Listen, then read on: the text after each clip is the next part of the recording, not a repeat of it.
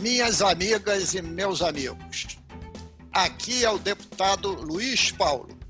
Esse é o nosso podcast RJ em Debate. Temos um encontro marcado toda semana para conversarmos sobre os principais pontos que importam ao nosso estado do Rio de Janeiro ao longo de uma semana. O objetivo do nosso podcast RJ em Debate é levar ao cidadão a possibilidade de ouvir de forma sintética e analítica as convergências ou divergências sobre os principais temas que estão sendo discutidos pela sociedade e que perpassam os trabalhos legislativos. Na última semana, em 19 de janeiro de 2021, ainda que tardiamente, foi iniciado o programa de vacinação contra a Covid-19 no Brasil. Enfim, poderíamos vislumbrar no horizonte a esperança de dias melhores para a população e a economia, em função de uma possível e paulatina volta à normalidade. Entretanto, o ambiente é de total incerteza, com a pandemia crescendo fortemente em seu caminho destrutivo de contaminações e mortes. Para que haja um enfrentamento real, o mais breve possível, seria necessário que as autoridades públicas, principalmente as federais, com planejamento, coordenassem os mais diversos entes federativos, de forma tripartite, como determina o SUS, deixando de lado suas vaidades e projetos ideológicos e colocando o real enfrentamento à Covid-19 em defesa do interesse da população brasileira como prioridade número um. Embora isso pareça ser óbvio, não é o que vem acontecendo até este momento. O que deu o tom do debate sobre a Covid em nosso país foi o populismo, o negacionismo e a incompetência. No programa de hoje, o deputado Luiz Paulo falará sobre o histórico de eficiência do Brasil em campanhas de vacinação da importância das mesmas na erradicação de doenças, além de debater a demora para início da vacinação contra a Covid e projetar os possíveis cenários que teremos pela frente. Meu nome é Pedro Rogar e serei o mediador desse bate-papo.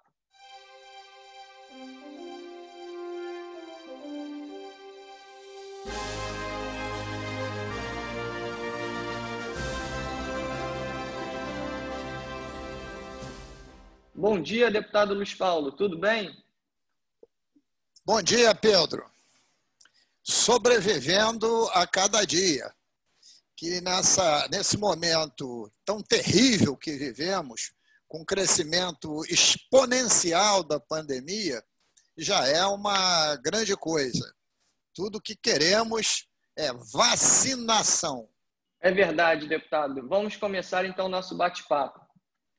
Deputado, o programa de vacinação brasileira tem um histórico relevante. Como o senhor enxerga a relação do Brasil com as vacinas ao longo do tempo? Pedro, o decreto federal 78.231, de 12 de agosto de 1976, regulamentou a Lei Federal 6.259, de 30 de outubro de 1975 e foi essa lei que criou o Programa Nacional de Vacinações, o PNI, em plena ditadura militar. E no seu artigo 1 definiu como se daria o Programa Nacional de Imunizações, estipulando que as vacinações têm caráter obrigatório e serão organizadas e disciplinadas consoante a lei e o decreto regulamentador pelo Ministério da Saúde. Logo, o Brasil tem 47 anos de expertise em vacinação. Com o advento do SUS, em 1988, houve a consolidação do Plano Nacional de Imunizações. E o SUS, função da sua capilaridade e de ser tripartite, isto é, participação da União, dos estados e dos municípios, ele tem uma visão coletiva dos sistemas de imunizações. As decisões são participativas e com forte descentralização. Verifica-se que a existência do PNI e do SUS é que permitiram a produção de vacinas e imunizações eficientes. Deputado, e quais os benefícios da vacinação já verificadas no Brasil e no mundo? Temos grande expertise em vacinações, visto que o Brasil já vacinou 10 milhões de crianças por dia contra a poliomielite. Contra o vírus H1N1, foram 80 milhões de doses em três meses, no ano de 1980. Em 2009, 40 milhões de adultos jovens se vacinaram contra a rubéola e a síndrome de rubéola congênita, segundo o cientista Carlos Gadelha, da Fiocruz. O Brasil tem todas as condições de fazer com brilhantismo a vacinação contra a Covid-19, até atingir um alto grau de cobertura, segundo o ex-ministro da Saúde, Temporão. Afinal, temos dois centenários e competentes institutos, a Fiocruz e o Butantan, que são nossos grandes produtores e invasadores de vacinas. As recentes vacinações anuais contra o vírus da gripe e do sarampo complementam de forma clara tal possibilidade. Registre-se como marca mundial que as vacinas contra a difteria, sarampo, coqueluche, poliomielite, rotavírus, pneumonia, diarreia, rubéola, tétano evitaram quatro mortes por minuto no planeta. Volto a repetir: quatro mortes por minuto do planeta. O que significa de 2 a 3 milhões de vidas que foram salvas. E caso as vacinações sejam ampliadas, poder-se-ia poupar mais de um milhão e meio por dia de vidas. A poliomielite chegou a matar 200 mil pessoas por dia. A varíola, erradicada em 1977, matou 300 milhões de pessoas. Todos os números citados derivam de estudos de 21 pesquisadores da Organização Mundial da Saúde e que foram divulgados pela BBC New Brasil. Em seu ponto de vista, deputado, por que devemos tomar a vacina contra a Covid-19? Qual a sua importância e como a vacina pode nos proteger? Porque temos urgência de atingir determinada cobertura vacinal, chamada de proteção de rebanho, e que, dependendo das combinações das vacinas, deverão atingir mais de 80% da população no prazo mais curto possível, inferior a seis meses, para evitar a reinfecção e que a pandemia fique se retroalimentando. Entretanto, caso quem esteja vacinado contra o vírus Covid-19 seja contaminado, os sintomas serão leves e sem formas severas de doença, que leve à necessidade de internações. E pelo que o senhor vem acompanhando, a vacina é segura? Ela tem efeitos colaterais? A vacina é muito segura.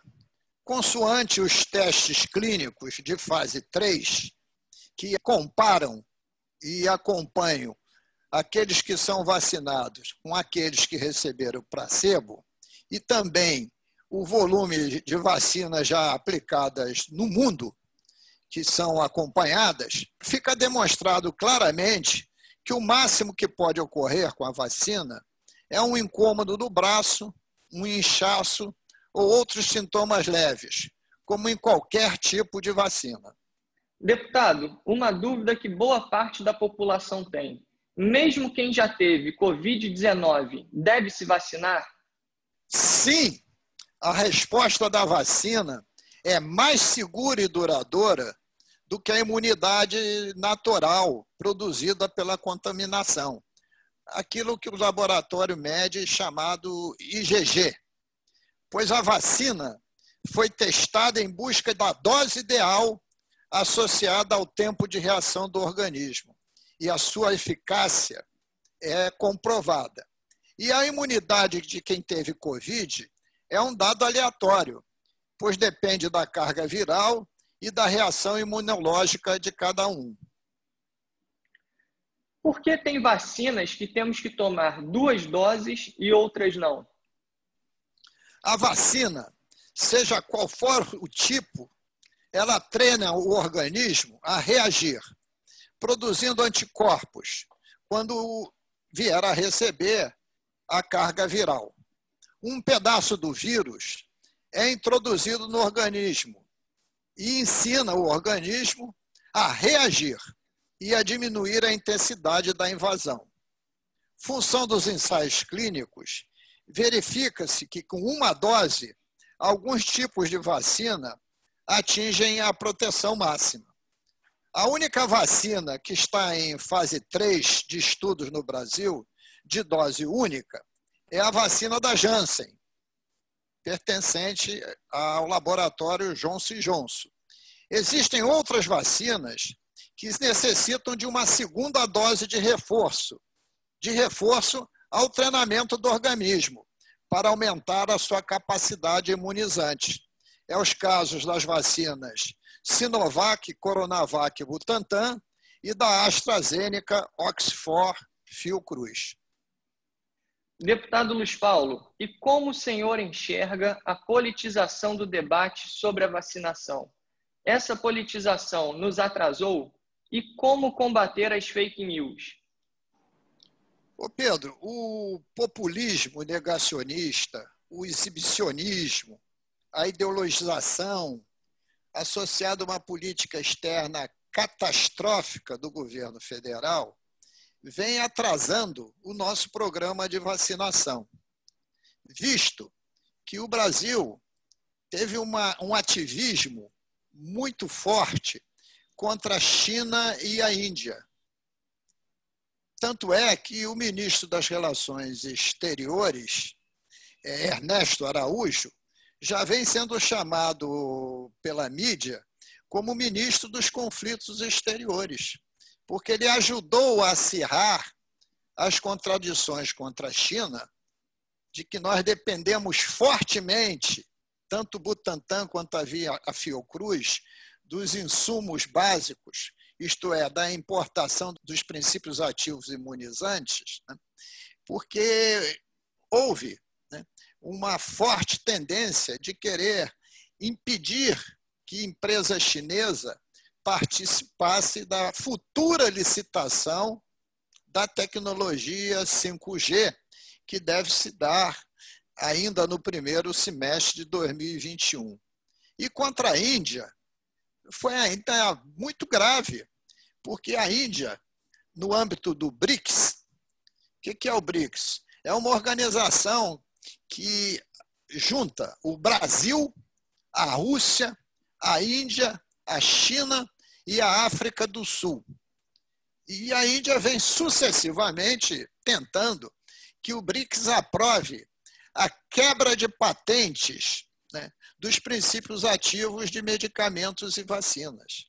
Porque, havendo essa quebra de patente, esses países, né, e o Brasil inclusive, poderiam ver se, ser realmente produtores de medicamentos. Porque o Brasil hoje, através do Butantan e da Fiocruz, eles invasam as vacinas, mas o princípio ativo é importado. E o Brasil se alinhou, nesse caso, aos Estados Unidos, que os Estados Unidos do Trump, que já foi embora no dia 20, em boa hora, né? ele criou todos esses conflitos. Então, o Brasil ficou como fosse um párea mundial, segundo palavras do próprio ministro, totalmente isolado. E ele achava que isso era muito bom. E a prática está mostrando que não é.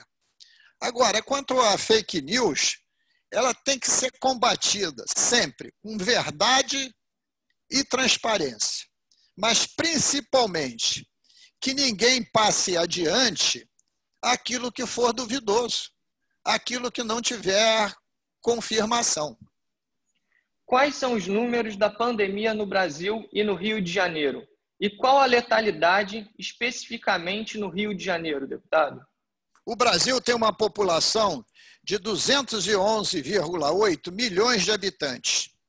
E segundo os dados do consórcio da imprensa, de 19 de janeiro de 21, tem 8.573.684 casos de contaminação, com 211.491 óbitos, uma letalidade de 2,47%. São Paulo, que tem a maior população entre os estados brasileiros, de 46,3 milhões de pessoas, 22% da população do país, teve 1 milhão 644 mil 225 casos de contaminação, com 50.318 óbitos, ou seja, uma letalidade de 3,06%.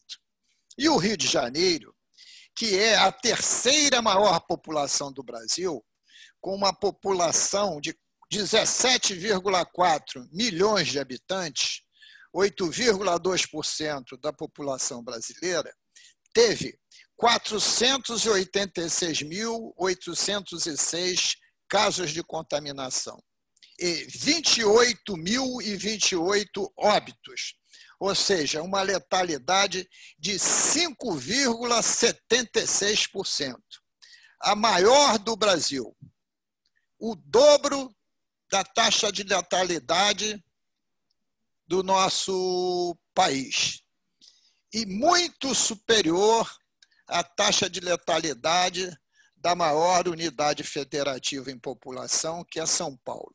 E tudo devido à incompetência e à corrupção. Estamos vivendo uma catástrofe humanitária. E quais os cenários que o senhor projeta a partir desse início da vacinação no Rio e no Brasil? Ô Pedro, não houve planejamento vacinal, nem tampouco uma política externa que propiciasse a compra dos insumos básicos, isto é, dos princípios farmacêuticos ativos imunizantes e de vacinas. Fomos abandonados ao acaso e agora a população está pagando o preço de tanta negação da nossa triste realidade.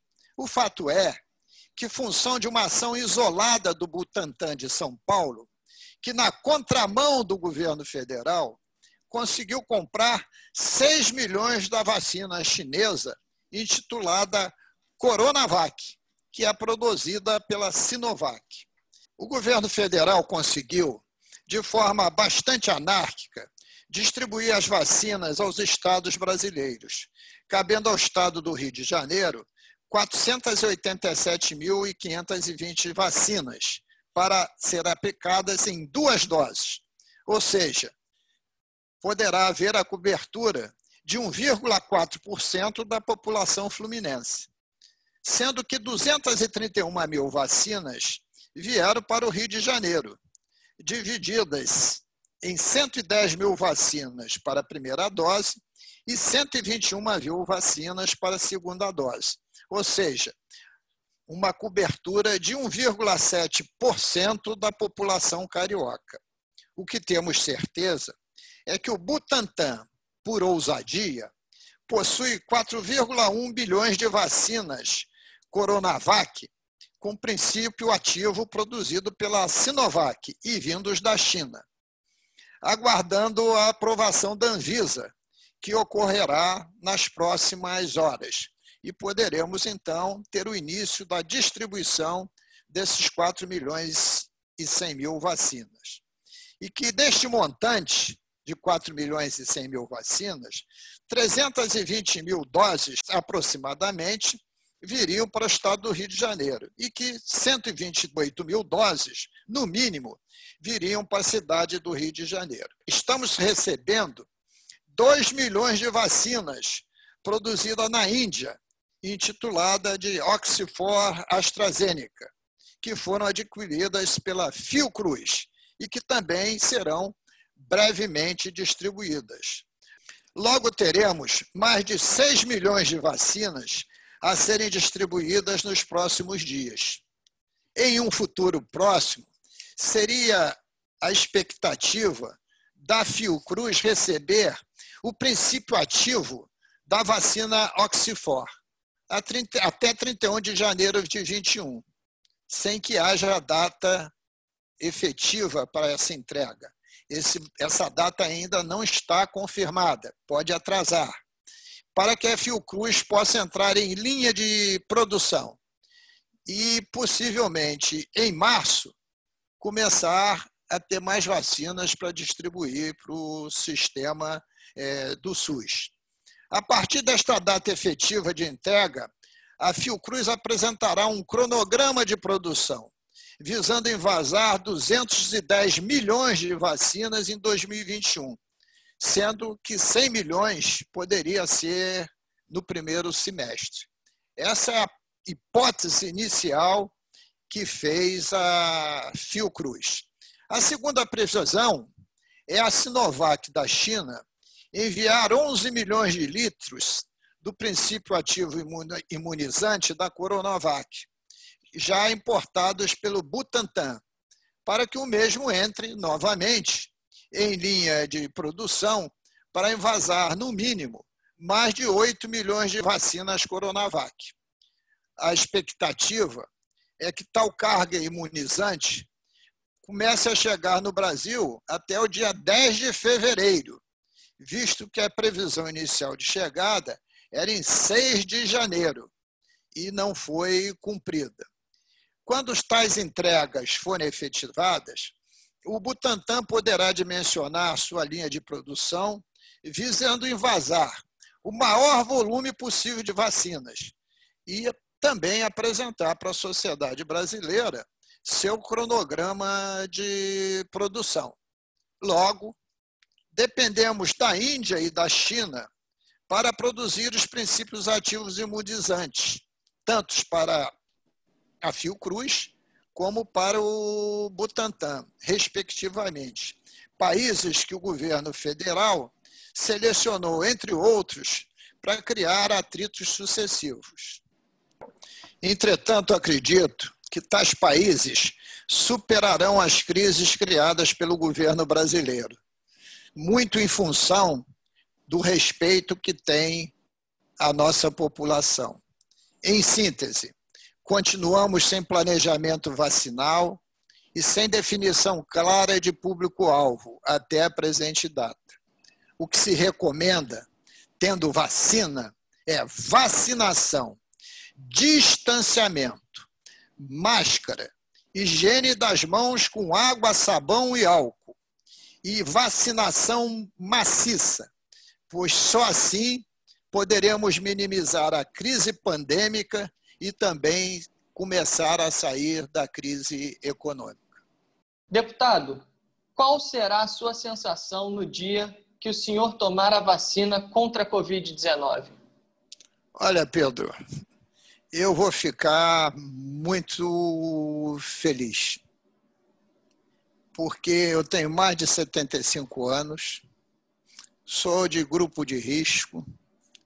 Nas minhas proximidades, quase todos já tiveram Covid. Né? Claro que a gente tem uma ansiedade enorme em ser vacinado. Estamos há mais quase um ano de isolamento, né? sem nenhuma perspectiva pela frente. Então, vai ser como fosse um grande alívio. Claro que respeitando todas as filas possíveis. Isto é, respeitando o que o governo decida, o que é a população-alvo. E querendo fortemente que essa vacinação atinja todos os cariocas, fluminenses e brasileiros porque nós poderemos realmente nos sentirmos seguros somente quando toda a população brasileira estiver vacinada. Este episódio foi gravado no dia 22 de janeiro de 2021. Deputado, Acredito que esse bate-papo tenha sido enriquecedor para todos e que tenha ficado claro a importância da vacina, bem como de um planejamento de vacinação eficaz. Vamos acompanhar toda essa questão. E antes de encerrar, vamos ao nosso quadro Bola Dentro e Bola Fora.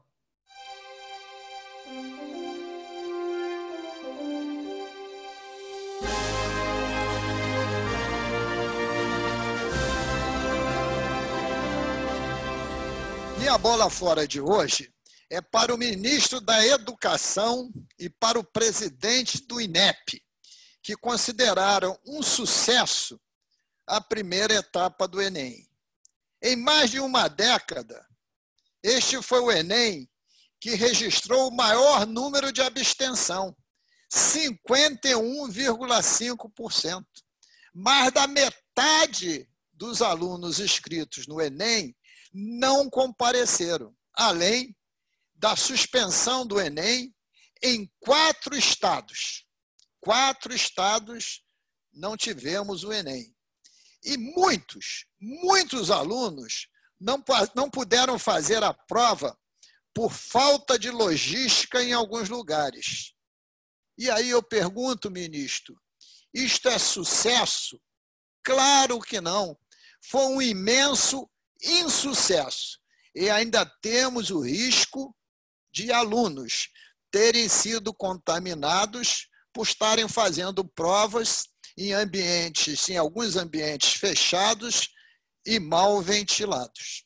A minha bola dentro de hoje é para uma série que eu vi de cinco capítulos, introduzida recentemente que se chama Lupin, que versa sobre uma série de livros do escritor Maurice Leblanc, que escreveu o famoso Ladrão de Casaca. E nesta série, muito bem engedrada, o ator Omar Sy se destaca com muita relevância. Tem um papel muito positivo. Então, gostei muito dessa série intitulada Lupin e é a minha bola dentro.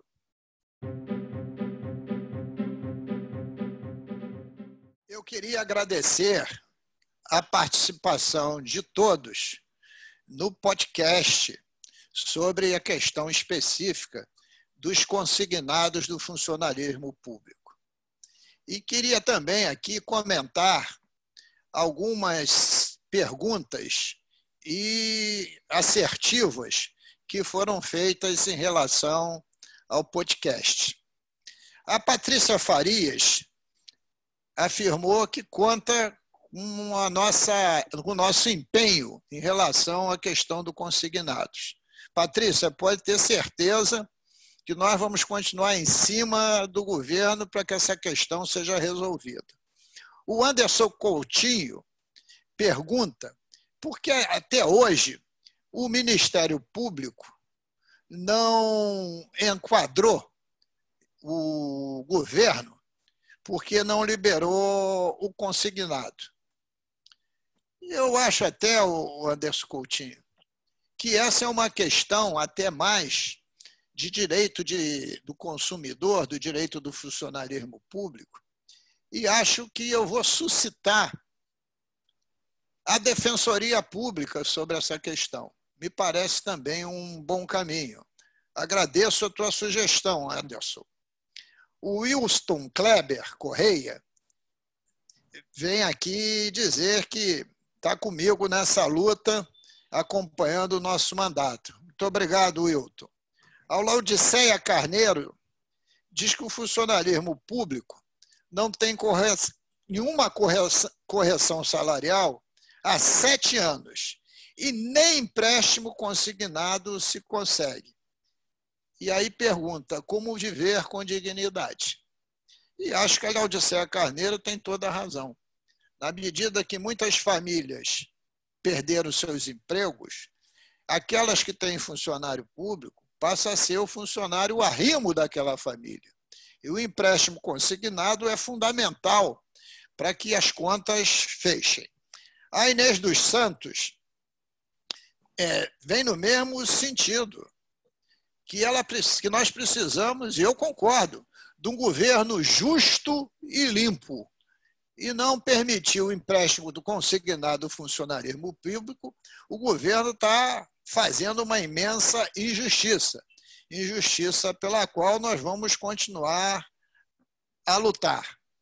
E o Romilson Nascimento afirma que acompanha a minha luta pelos consignados né, e que apoia integralmente e gostaria até que muitos outros parlamentares também se engajassem nessa luta.